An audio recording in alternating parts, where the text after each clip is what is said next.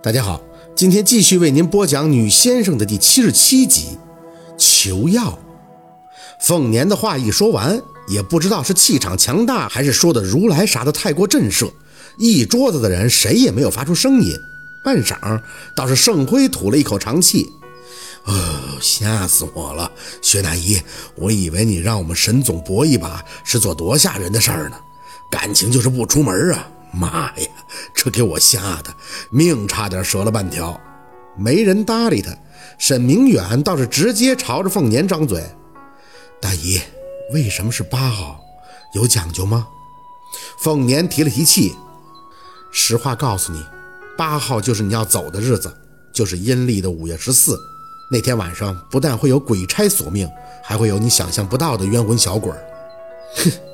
那个陆生朗不似刚才那般担心了，懒懒地发出不屑的淡笑，摘下耳机的同时看向凤年略显不悦的脸色，明知故问的开口：“不好意思啊，奶奶，我是在听歌，打扰到您说话了吗？”沈明远有些尴尬的清嗓叫了他一声 “Tiger”，“Tiger”，不许没礼貌。陆生朗勾着嘴伸了个懒腰，完全无视一桌子人看他的脸。哎，好烦呐！我吃饱了，你们聊。说完，抬脚就直接走出去了。宝四一看，心想：这人绝对是在赤果果的挑战姥姥的权威。不过他一想自己先前在姓陆的那儿吃过的亏，小怒火还是暗自的压了压。哼，我小人有大量，不跟那个各色一般见识。薛大姨，不好意思，我这个外甥被家里人宠坏了，您别，没关系。凤年也沉了沉气。你家这孩子难得的好命，鬼见了他都得绕着走。常人恐惧的东西，在他眼里自然是笑话。说着，凤年继续开口：“总之，我做的一切都是为了能给你藏起来。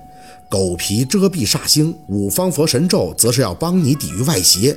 脏东西真的很多，而且有很多是我现在也想不到的。他们会引你出去，勾你开门。那您呢？”盛辉就跟听鬼故事似的看着凤年，我们绝对能保证不出门，别说躲星啥的了，就是不躲星，我们沈总的身体也不能到处溜达呀。可我不懂，要是那晚那么吓人，您在门口一站，不就没脏东西敢凑钱了吗？凤年冷着脸看他，我顾不上这边，那晚我需要同时起坛求药，正门要空开，暗坛必须要设在后院，不能被阴差发现。只有求了丹药，才能双管齐下，虚实同治啊！否则，就算小沈熬过一晚，没有我求来的丹药，那小沈添了寿禄，也是活死人一个。活死人？盛辉还执着了，啥意思？若文有些无奈的解释：“嘿，这虚实同治，意思就是说，如果沈总没有熬过那晚，那那就有可能没命了。我妈求来的药也没有用了，但熬过了，我妈没求来药。”沈总会活着，可是这个病啊会不受控制的发展。按照病性来看，就是会发展成无意识的，跟死人无异。所以呢，这两步要同时进行，哪一步都不可以失败。盛辉点头，啊，我明白了。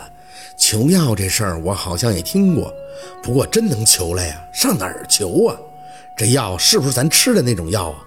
胶囊的还是糖衣的？是事先准备好的还是无中生有的？若文咳嗽一声，打断了盛辉的刨根问底儿。宝四坐在旁边，看着盛辉比谁都来劲儿那样，也挺无语的。咋说就咋听着呗。一想到昨晚他一脚把香踩稀碎，宝四就生气。上哪儿求？上哪儿求？跟你说，你能找着道啊？沈明远的脸色越发的沉重。薛大姨，您的意思，如果我没来您这儿，是不是六月八号那天我就会走？凤年点头。是，阴历五月十四足，宝四才明白这个足是死的意思啊！低头看了看自己的脚，这还代表死啊！沈明远怅然一笑，呵呵呵，这辈子能知道自己哪天离开，也算是幸事一件了。不管怎样，沈某谢谢薛大姨的直言不讳，坦诚相待。凤年深吸了一口气。你接触过先生，也知道我们这行当凡事都是说三留七，为的也只是给自己留条后路。但我今天把话敢跟你说的明明白白，也是想告诉你，我会倾尽全力的帮你。但结果怎样，就看你自己了。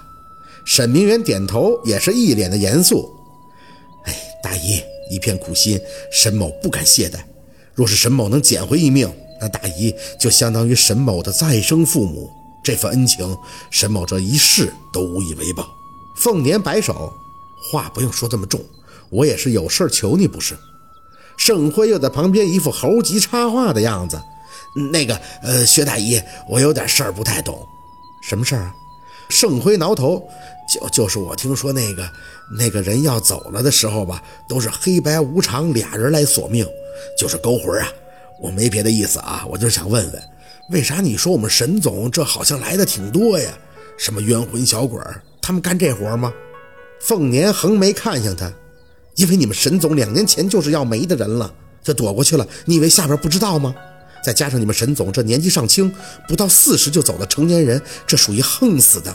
横死的冤魂会心有不甘，很容易惹祸。因此，要是阴差抓不到他的话，就会找来没主的冤魂帮忙。说白了，就跟古时候悬赏缉拿差不多了。明白了吗？哦，明明白明白了。盛辉一看凤年要急，老实了。您您看，大姨，我这就是问问，您别动气呀。别说八号了，打今儿晚我们就绝不出门。宝四坐在那儿一直没吭声，心里暗想：就姥姥凤年这小暴脾气，没急眼都算是给面子了。上午没事儿，宝四在院子里逗弄金刚，反正是离那个泰个远远的。就算是知道他叫什么了，宝四也叫他泰个。瞧他那各色样儿吧，不过嘀咕归嘀咕，距离必须保持，吃亏可绝对不是福。那明月去小卖店忙活的时候，一脸担忧地凑到若文身边，小声地嘀咕：“你说妈这么精明的人，咋就不知道接我递过的台阶儿啊？要是没看好人死在咱家，可怎么办？”若文蹲着身子，正在倒腾草药，听着他的话，微一抬眼：“什么台阶儿？就是我说的那个生机没中准呀。我那意思就是看不好就往那个生机身上赖呗，别往自己身上揽事儿啊。”我一听啥五月十四，我都哆嗦。吓不吓人先不说，一个外人，万一死咱家那多没事儿。若文倒是一脸沉着，妈敢说这话，就说明心里有底了。你别担心了。那明月都要哭了，我能不担心吗？多吓人呀！你说这。若文笑了，呵呵，怕什么？不是还有我吗？去忙吧，啊。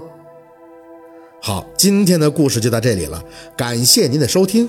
喜欢听白好故事更加精彩，我们明天见。